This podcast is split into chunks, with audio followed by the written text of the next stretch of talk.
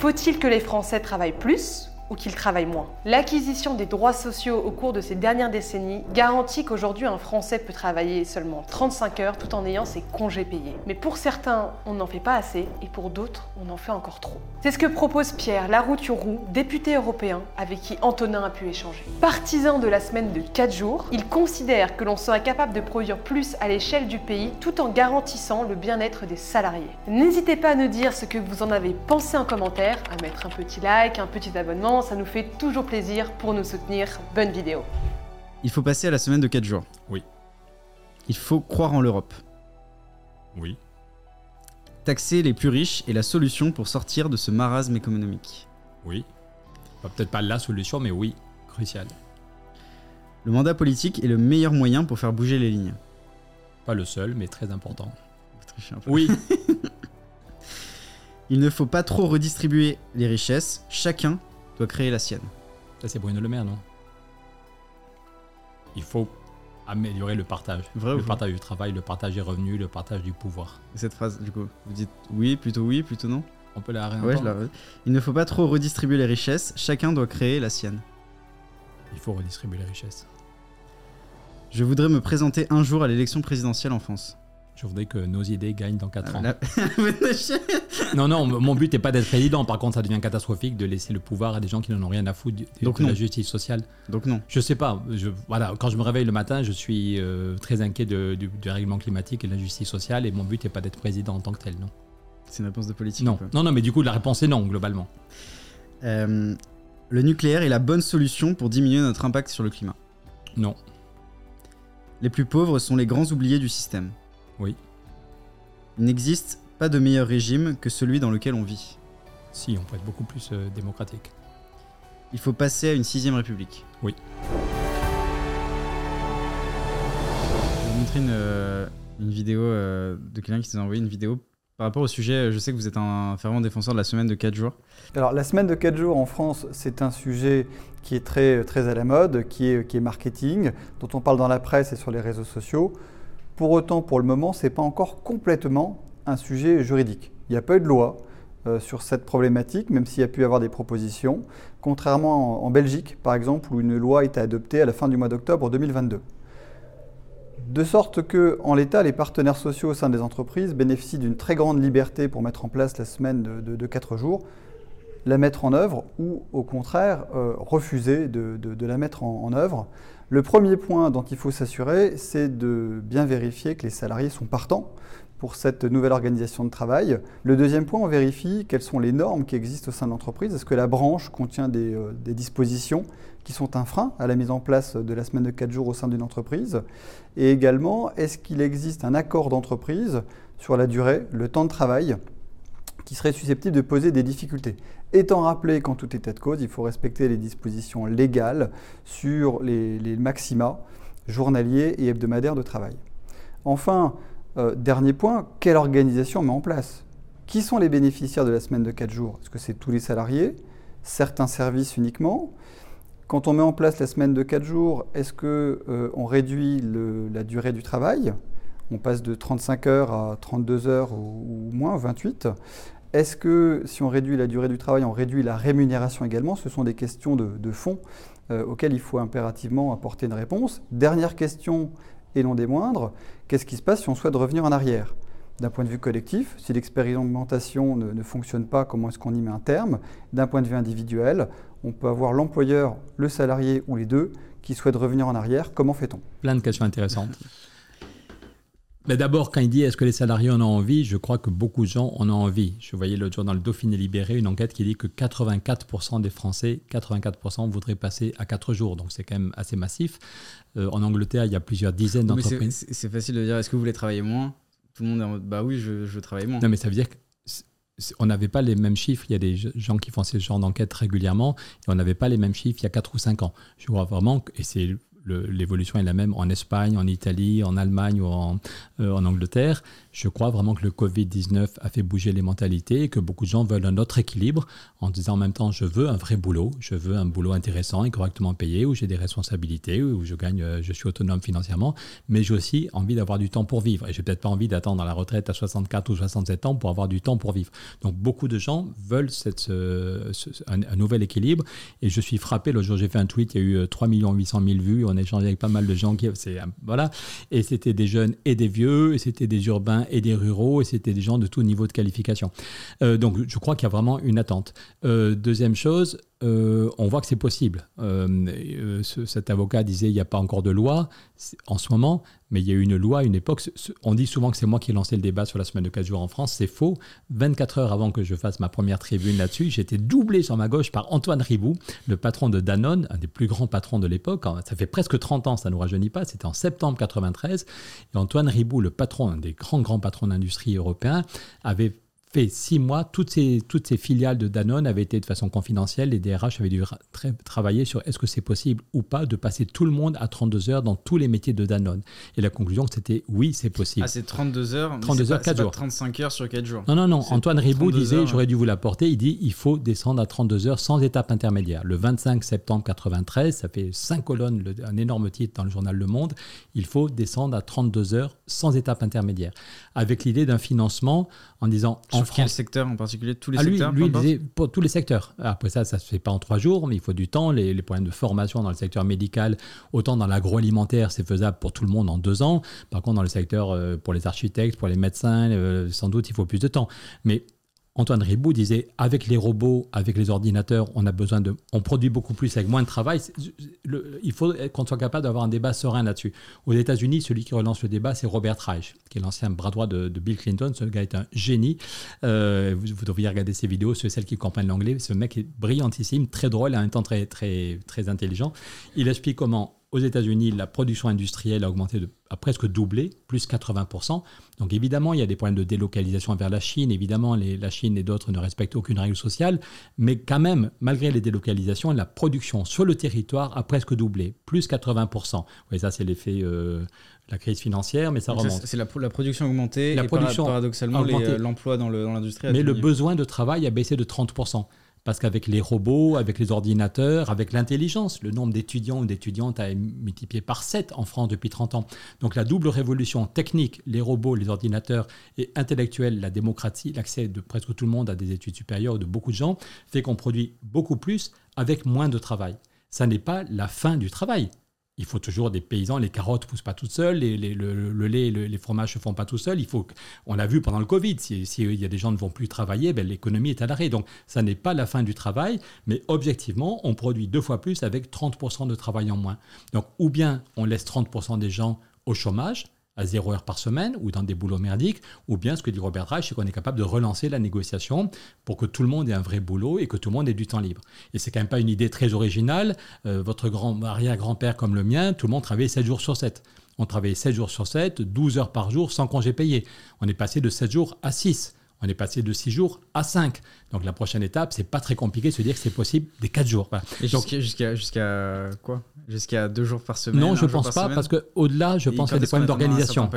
Je pense que d'abord que les gains de productivité, on a fait beaucoup de productivité parce que l'énergie était pas chère. Euh, donc je ne pense pas du tout qu'on ira après ça vers la semaine de 3 jours. Je pense qu'il faut déjà réussir cette évolution, de passer de 5 jours à 4. Beaucoup de gens en ont envie ça favoriserait dans beaucoup de secteurs. On a des problèmes de recrutement aujourd'hui. L'autre jour, c'était le commissaire européen Nicolas Schmitt qui disait dans tous les secteurs on a des problèmes de recrutement, si on passe à 4 jours sans baisse de salaire, ce sera plus facile de recruter. L'autre jour, sur France Inter, j'entendais le patron d'un restaurant qui dit J'ai du mal à recruter parce que les gens en ont marre. De, quand tu es dans la restauration, tu finis à minuit ou à 1 heure du matin. Par contre, si c'est avec le même salaire 4 jours au lieu de 5, c'est tout à fait c'est plus facile de recruter. Du coup, la question du financement est importante. Désolé si je suis trop long, mais l'idée qu'on a eue avec Antoine Ribou, avec Michel Rocard, avec d'autres, c'est dire en France, on met des dizaines de milliards pour les conséquences du chômage. Et heureusement, on ne laisse pas les gens crever dans la rue. Il y a des allocations pour les chômeurs, il y a des aides pour les gens au RSA, les départements. Donc on met des dizaines de milliards pour gérer les pour limiter les conséquences. Ça ne suffit pas, mais euh, les conséquences sont quand même dramatiques. Hein. On oublie, mais il y a 15 000 personnes qui meurent. L'INSERM, dit que le chômage en tant que tel fait 15 000 morts chaque année. On l'oublie. Euh. Mais donc on a mis des, on met dans notre pays des dizaines de milliards pour les conséquences du chômage.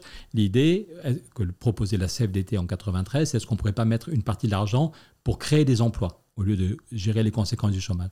Et donc l'idée, c'est que dire quand l'entreprise passe à 4 jours, 32 heures, si elle crée 10% d'emplois, si elle crée bien 10% d'emplois en CDI, elle arrête de payer les cotisations chômage. Et donc c'est possible sans baisser les salaires, c'est possible sans baisser les salaires et sans augmenter la masse salariale.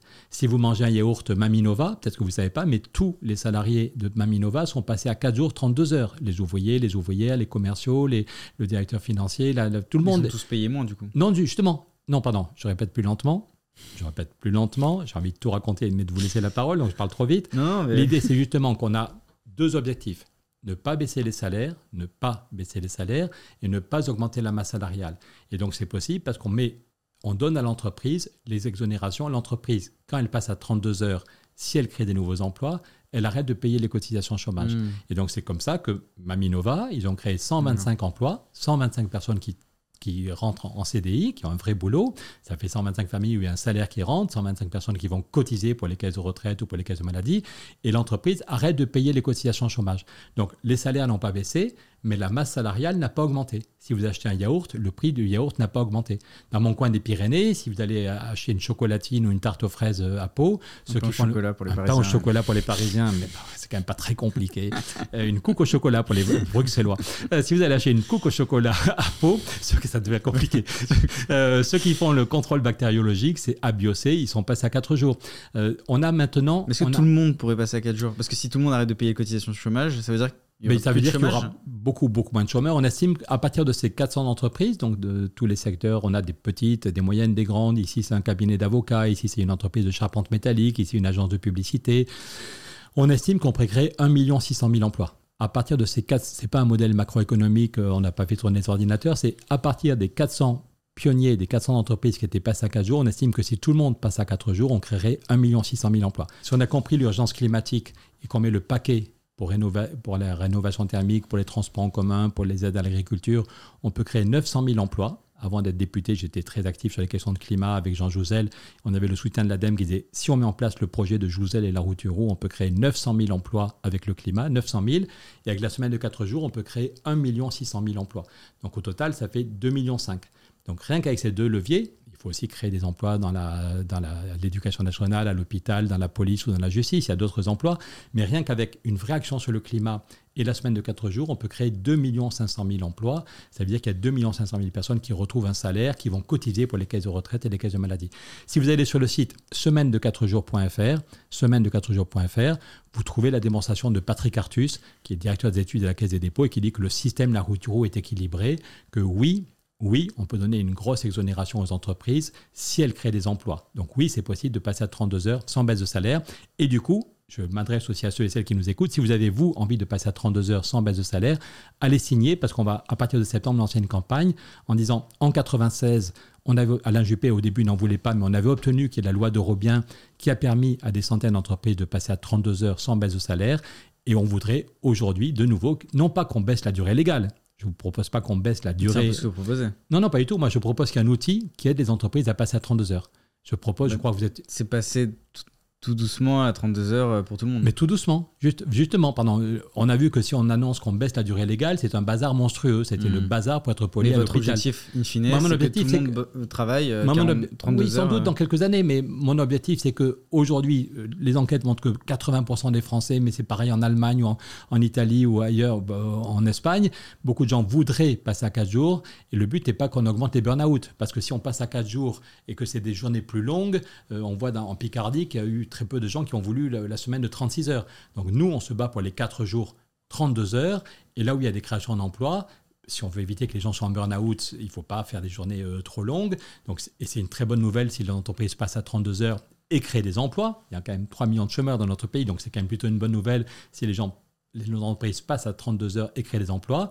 Pour que ce soit possible, il faut refaire ce qu'on avait obtenu en 1996, une loi qui n'oblige rien, mais qui dit, voilà, dans l'entreprise, si vous voulez négocier les 32 heures, ça va nous permettre de faire des économies sur les dépenses de chômage. Donc on vous le met sur la table pour favoriser l'accord. On avait obtenu la loi d'Eurobien. Je vous dis, Alain Juppé, le Premier ministre de l'époque, n'en voulait pas au début, mais on avait, motivé, on avait motivé les députés, on avait expliqué, expliqué, expliqué. Et donc, il ne s'agit pas de baisser la durée légale, mais de rendre possible. Donc tous ceux et celles qui nous regardent, si vous avez envie vous-même de passer à 32 heures, Emmanuel Macron a dit qu'il voulait une grande négociation sur la vie au travail d'ici le mois de décembre. Eh bien, un des leviers les plus importants pour aller vers le plein emploi et améliorer la vie au travail, c'est de rendre possible les 32 heures sans baisse de salaire. vous n'avez pas peur que ce soit une mesure euh, démagogique? Qu'on vous reproche euh, que ce soit euh, pour faire plaisir au plus grand nombre, oh, mais qu'en réalité... vous, quand, vous savez, quand il y a eu les congés payés, même Léon Blum ne croyait pas aux congés payés. Si vous retrouvez les, tracts quand Léon Blum est élu euh, premier, ministre, président du Conseil, jamais Léon Blum ne parlait des congés payés. Il pensait que ce n'était pas possible. Et c'est le peuple qui vote pour Léon Blum. Et après ça, le peuple reste dans la rue joyeusement, sans violence, et dit on veut des congés payés, on veut des congés payés. Une partie du patronat dit que c'est pas possible. Les ouvriers vont partir au bord de la mer, ils reviendront jamais. Voilà donc. Mais Léon Blum dit qu'on peut faire des congés payés. Et aujourd'hui, je crois que la plupart d'entre nous, on est très content quand on part en congé payé, que c'est quand même très agréable pour soi, pour les gens qu'on aime de partir en vacances. Et du point de vue économique, c'est le premier secteur d'activité en France. Donc si on avait écouté, pardon, si on avait écouté le patronat, une partie du patronat était d'accord et une partie du patronat était hostile.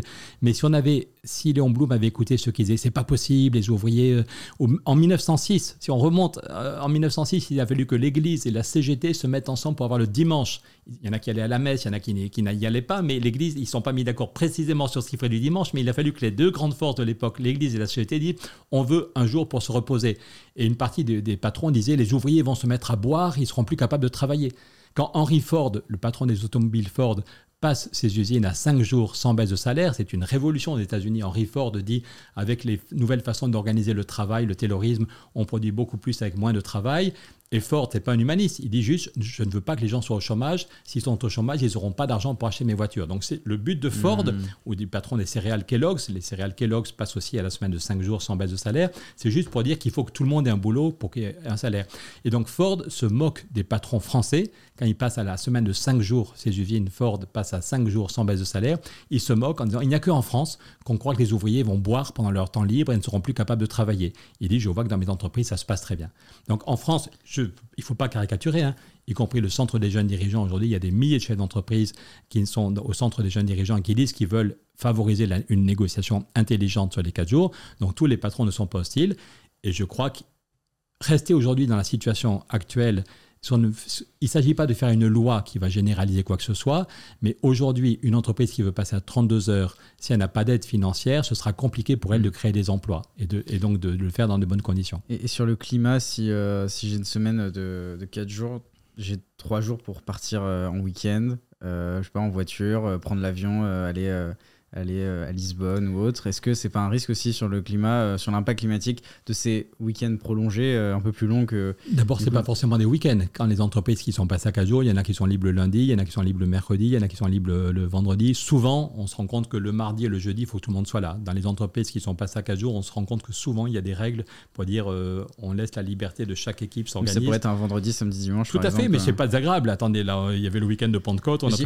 Je dis pas que c'est désagréable, je dis juste que du coup, il y aura plus de déplacements et donc plus mais après ça, aujourd'hui, tous euh, ceux et celles qui sont au chômage, ils ont moins de revenus, mais ils ont aussi du temps pour euh, se déplacer. Et après ça, de toute façon, il faut expliquer aux gens qu'on peut être très heureux sans prendre l'avion, qu'on peut avoir des week-ends très agréables sans prendre l'avion.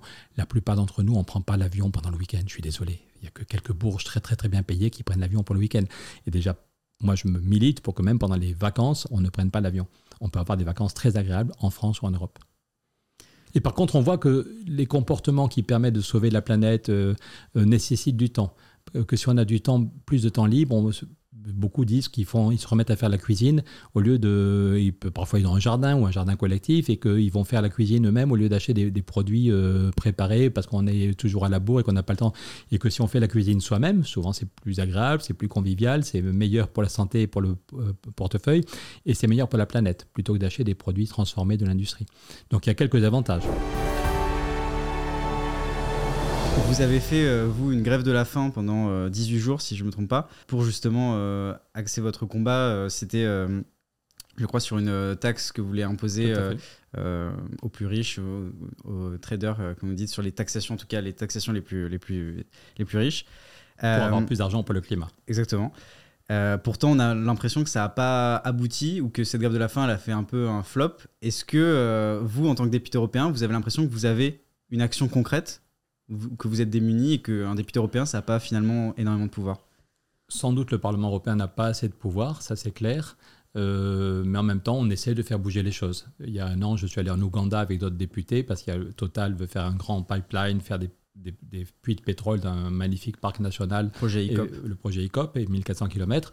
On y est allé, on a fait voter une résolution par le Parlement. On a été quatre députés de quatre pays différents, de trois groupes politiques. Et j'ai réussi à faire voter en septembre une résolution de tout le Parlement européen, sauf une partie des conservateurs et, l'extrême droite, qui demandait qu'on stoppe définitivement les forages dans le parc naturel et qu'on arrête le, pipeline. Alors, ça n'est pas contraignant, ça mais ça a beaucoup compliqué. J'ai vu la ministre ougandaise euh, de, l'énergie qui me dit c'est du poison maintenant pour trouver des banquiers, euh, maintenant que tout le monde sait que le Parlement européen veut stopper ce projet. Elle qui était pour elle, elle est favorable parce que Total leur a promis de l'argent. C'est pas le pipeline qui l'intéresse, c'est que le Total leur a promis de l'argent et ils ont besoin d'argent pour leur système d'éducation et leur système d'électricité, ce qui se comprend. Donc moi, mon but, c'est qu'on stoppe ce pipeline, qu'on protège le parc naturel, qu'on protège le climat et qu'on donne de l'argent pour qu'effectivement, parce que l'Ouganda a besoin d'argent pour, pour l'éducation nationale.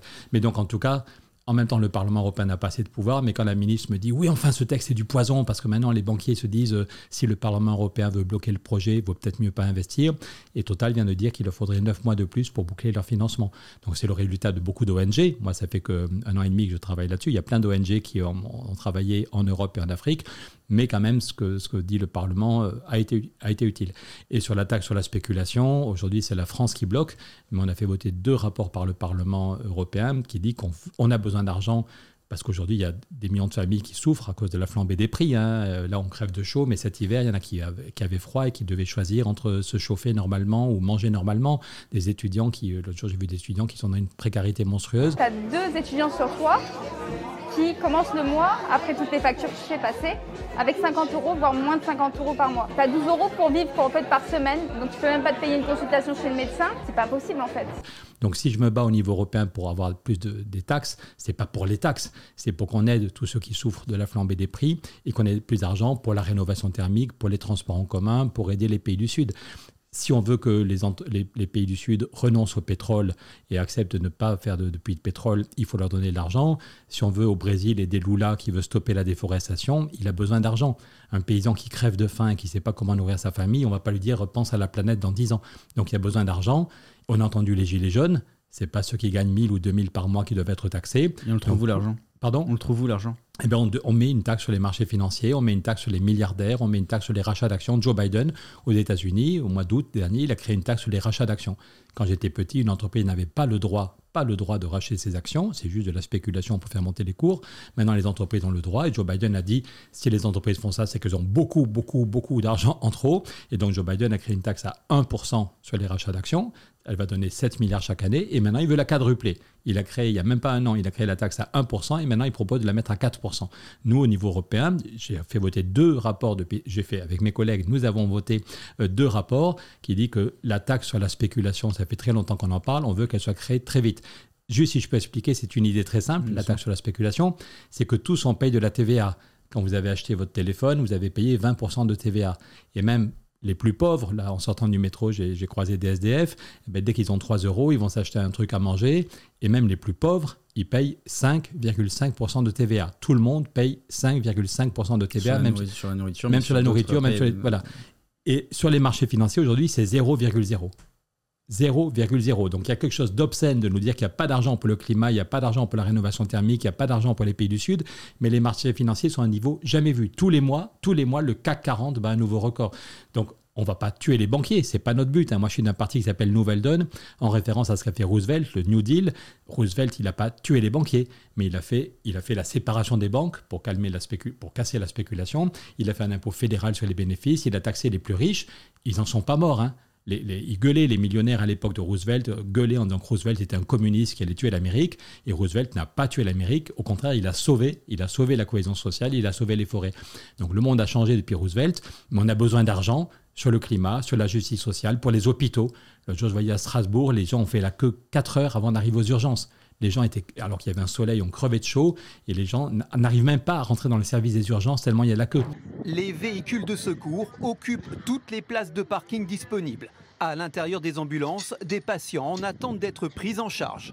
Température extérieure 30 degrés, une situation de plus en plus fréquente. Donc ça, si on rajoute cette taxe-là, Ça pourrait, euh, ça pourrait Mais financer. cette euh, taxe-là, c'est pas la baguette magique, mais cette petite taxe, elle rapporterait 60 milliards chaque année. On a voté, c'est pas juste mes chiffres, c'est il y a deux ans, avant la grève de la faim, j'avais fait voter un rapport qui est pour montrer que j'étais pas juste un charlot dans son coin, un mec euh, euh, qui était un peu trop énervé. J'ai d'abord fait voter un rapport par tout le Parlement, sauf l'extrême droite, qui dit il y a plusieurs solutions. Il y a aussi une taxe digitale, une taxe carbone aux frontières, une taxe sur le plastique non recyclé. Tout ça, c'est très bien, mais ce sera des petits montants. Et le rapport du Parlement disait la meilleure solution, celle qui peut rapporter presque 60 milliards chaque année, presque 60 milliards, et qu'on peut mettre en place très vite, c'est la taxe sur la spéculation. Donc il y a deux ans, on avait donné les chiffres. On disait cette petite taxe presque 60 milliards chaque année. Et là, on vient de voter deux rapports pour dire il est, on arrête le blabla, on veut qu'elle soit créée très vite. Et il n'y a que la France qui bloque. Il n'y a que la France qui bloque. Sur les 27 pays de. Sur les, il y a 11 pays dans une coopération renforcée. Il n'y a pas besoin de l'unanimité. Bonne nouvelle, beaucoup de gens pensent que l'Europe, c'est très compliqué, c'est foutu, parce qu'il faut toujours l'unanimité. C'est faux. Il y a des domaines où il faut l'unanimité, sur les questions internationales. Qu'est-ce qu'on fait avec Israël et avec la Palestine? Qu'est-ce qu'on fait en Afghanistan? Là, il faut l'unanimité. Mais pour créer une taxe sur la spéculation, il suffit de 10 pays. Et cette coopération, ce qu'on appelle une coopération renforcée, elle existe. L'Allemagne est d'accord, l'Italie est d'accord, l'Espagne aussi. Il n'y a que la France qui bloque. Pourquoi? Ben, je pense que Bruno Le Maire et Emmanuel Macron protègent leurs amis euh, banquiers.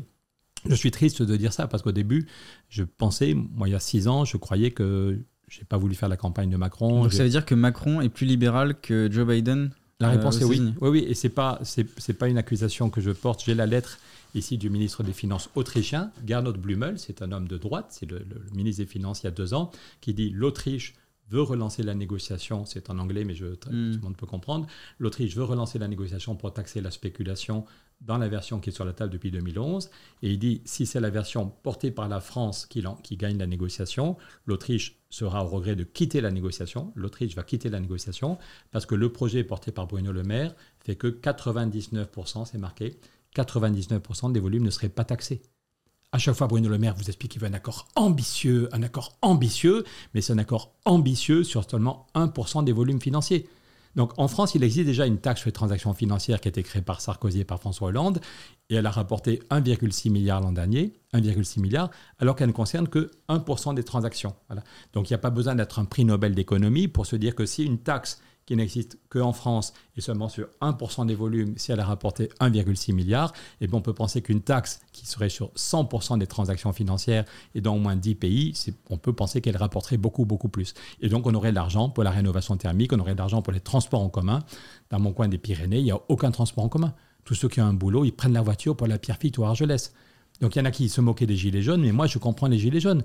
Quelqu'un qui vit avec un salaire de 1000 ou 1500 par mois, il a besoin de, il ou elle a besoin de sa voiture pour aller au boulot. Si la seule réponse c'est on augmente le prix de l'essence, ben non, il faut d'abord mettre en place des transports en commun. Et pour mettre en place des transports en commun, pour faire de la rénovation thermique, pour aider les agriculteurs, il faut trouver des sous.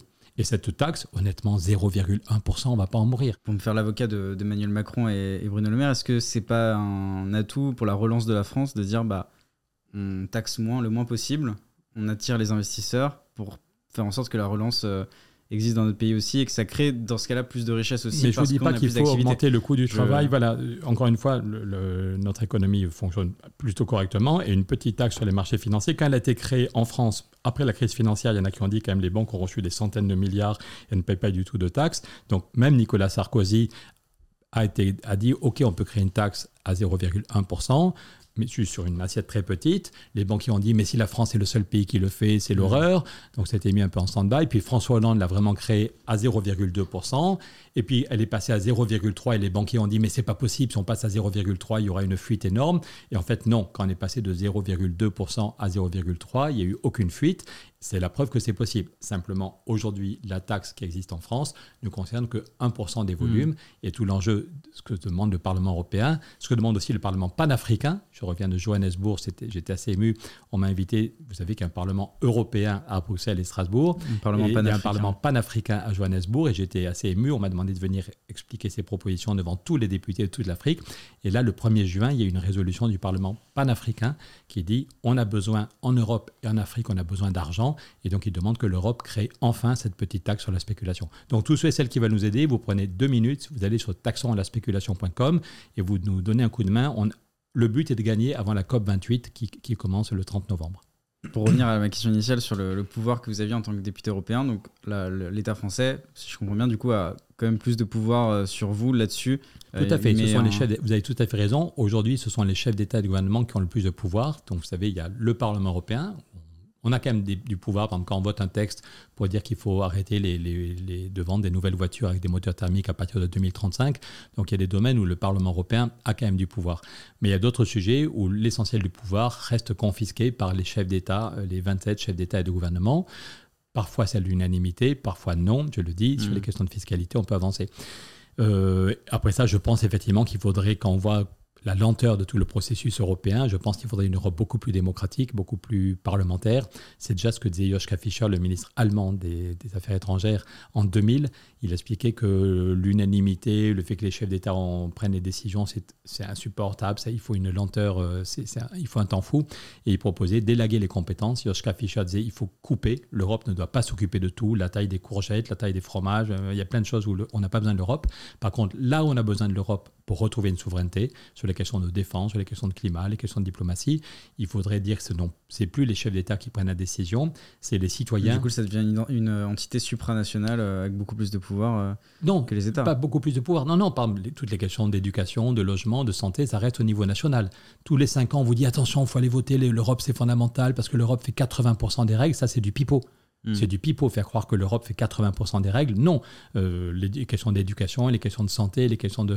On est un des pays où les loyers sont les plus chers. Dans d'autres pays, il y a d'autres politiques du logement qui font que les gens peuvent vivre avec des loyers plus faibles. Donc il y a plein de choses qui restent au niveau national ou au niveau local, voilà, euh, au niveau régional. Par contre, là où un pays tout seul n'y arrive pas, pour, par exemple, pour taxer la spéculation, ou un autre exemple sur les questions de fiscalité, si, quand vous voyez l'é- l'évolution de l'impôt sur les bénéfices, hop, hop, hop, hop, je vais vous la retrouver. Euh, elle est où Elle est où Voilà. Euh, on remet ça. Quand j'étais petit, l'impôt sur les sociétés était à 50%. On trouvait normal que quand les- une entreprise faisait des bénéfices, on disait les actionnaires gardent la moitié et le reste, 50%, ça va pour financer l'éducation, la santé, la Mhm. police, euh, tout là. Donc quand j'étais petit, l'impôt était à 50%. Et puis depuis que l'Angleterre est rentrée, chaque pays baisse son impôt sur les sociétés et on est tombé à 19%. 19%.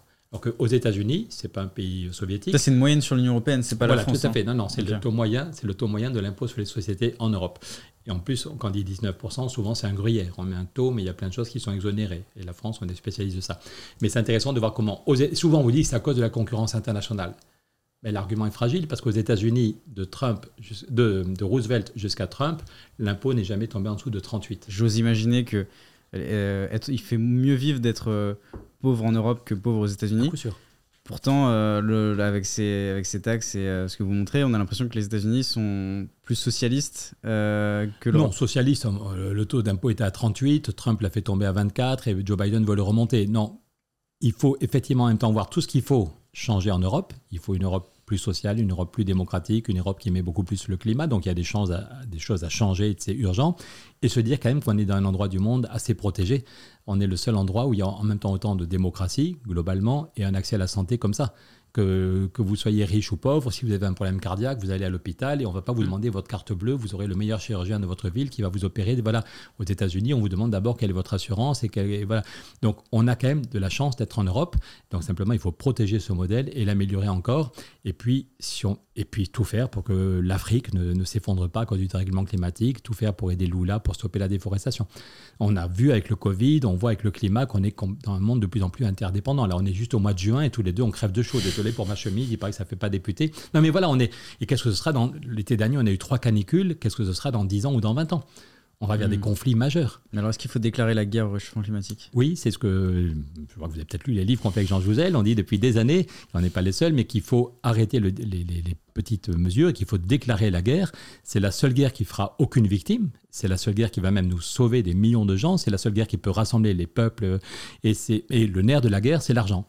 Il y a une expression qui dit si on veut gagner la guerre, il faut avoir une volonté, il faut s'organiser et il faut de l'argent. Et donc c'est pour ça qu'on se bat. Il faut au moins 700 milliards chaque année au niveau européen. Il y a un rapport qui vient de sortir en France de, de Pisani-Ferry, de M. Pisani-Ferry et Selma, j'ai oublié son nom de famille, excusez-moi, du- de l'inspection des finances, euh, et qui montre qu'il faut 66 milliards rien qu'en France. Il faut 66 milliards chaque année si on veut prendre au sérieux la rénovation thermique, les transports en commun, les aides à l'agriculture, la reforestation. Et là, c'est Emmanuel Macron a fait comprendre qu'il n'en avait rien à faire. qui, qui doit agir? Parce Ben, que- c'est, c'est le gouvernement et les, chacun de nous peut faire un effort. Moi, j'ai mangé de la viande pendant le week-end. Aujourd'hui, je n'ai pas mangé de viande. Je suis plutôt un bon berné, euh, biberonné au, euh, au, jambon de Bayonne. Donc, j'essaye un jour sur deux de ne pas manger de viande. Je ne prends jamais l'avion dans ma vie perso. Je ne prends jamais l'avion. On peut passer des vacances très agréables sans prendre l'avion. Donc, chacun de nous. Vous parlez de Johannesburg. Euh, ça, c'est pas dans ma vie perso. Vous, vous, avez raison. Vous avez raison. Mais j'hésite et je refuse. Parfois, je me fais engueuler par d'autres députés quand je refuse telle ou telle mission pour ne pas prendre l'avion. Mais effectivement, je vous dis pas que je suis un modèle. Jean mais... Covici parlait récemment de quatre, je crois deux ou quatre enfin, voyage en avion euh, possible dans une vie, je, euh, sinon je, je pense qu'il faut qu'on explique aux gens l'urgence climatique. Beaucoup de gens l'ont compris, mais que l'avion c'est pas banal. Oui, moi l'avion c'est pas banal. Là, le jour euh, des députés m'ont foutu une pression, bah, j'avais dit non pour une mission pourtant importante. Bah, je ne voulais pas prendre l'avion. Par contre, effectivement, quand je suis invité pendant une semaine pour travailler avec des députés de toute l'Afrique à Johannesburg, je me dis que ça vaut ça vaut le coup. Et je crois que ça vaut le coup parce qu'on a une réflexion, ça a de l'allure quand le Parlement européen et le Parlement panafricain travaillent ensemble. Du coup, je vais à Johannesburg. Mais là, voyez donc, qui doit prendre les décisions? Je vous dis, chacun de nous. Moi, on est un lundi. Est-ce qu'on peut expliquer aux classes plus populaires, par exemple, euh, bah, de de, vendre, de revendre leur voiture, euh, de plus utiliser, de changer leurs habitudes de, de Mais s'il y a d'abord des transports en commun, s'il y a d'abord des transports en commun, ce sera une bonne nouvelle. Le but n'est pas de se fouetter, de se flageller et d'aggraver la vie quotidienne de ceux qui ont déjà une vie quotidienne compliquée. Ça risque, oui, justement, d'aggraver la, vie quotidienne de ceux qui, justement, subissent déjà euh, le, poids économique euh, qui est tel qu'il est celui aujourd'hui. Et en plus de ça, leur faire subir, du coup, le la mauvaise action des dirigeants politiques euh, sur le climat. Peut-être que je parle trop vite et que du coup je ne suis pas clair du tout. Mais ce que je propose, ce n'est pas de compliquer la vie quotidienne des gens. Ce que je propose, c'est une taxe sur la spéculation, une taxe sur les milliardaires. Donc c'est des gens qui souffrent pas trop. Je ne parle pas des gens qui ont, mis, euh, qui ont travaillé toute leur vie, qui ont une belle maison, qui ont mis 800 000 euros de côté. Je parle on parle des milliardaires, tous ceux et celles qui ont un milliard de capital. Ceux-là, on pourrait leur mettre en place une petite taxe, que propose Thomas Piketty ou Gabriel Zuckman. Donc le but est que l'Europe soit utile. Il y a des choses à faire au niveau français. Hein.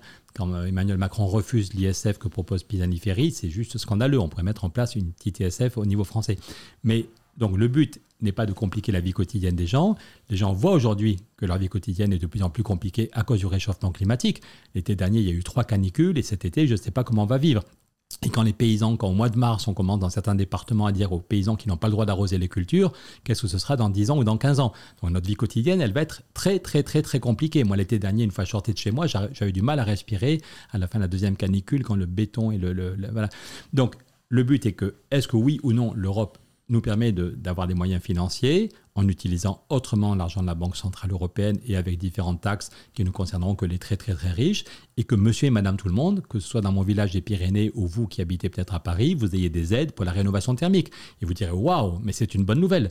J'ai moins chaud, j'ai fait une rénovation thermique, j'ai moins chaud l'été, j'ai moins froid l'hiver, et je gagne 800 euros chaque année sur mes dépenses de chauffage. Donc moi, mon but, c'est que l'Europe se transforme, que l'Europe soit un outil pour mettre, prendre l'argent vous et moi, on ne peut pas aller prendre l'argent sur les marchés financiers. Vous et moi, on ne peut pas changer la Banque centrale. Par contre, le niveau européen est le niveau efficace et que cet argent vienne euh, dans tous les villages, dans toutes les villes et qu'on aide les gens à rénover leur maison. Et donc, et si on, fait si on rénove les maisons, si on fait des transports en commun, la vie quotidienne va être plus agréable. Il n'y a pas de baguette magique, on ne va pas tout changer en trois semaines, mais prenons l'exemple de quand Jules Ferry, quand le peuple oblige Jules Ferry ou pousse Jules Ferry, en 20 ans, le pays s'est transformé. En 20 ans, on a fait des écoles partout.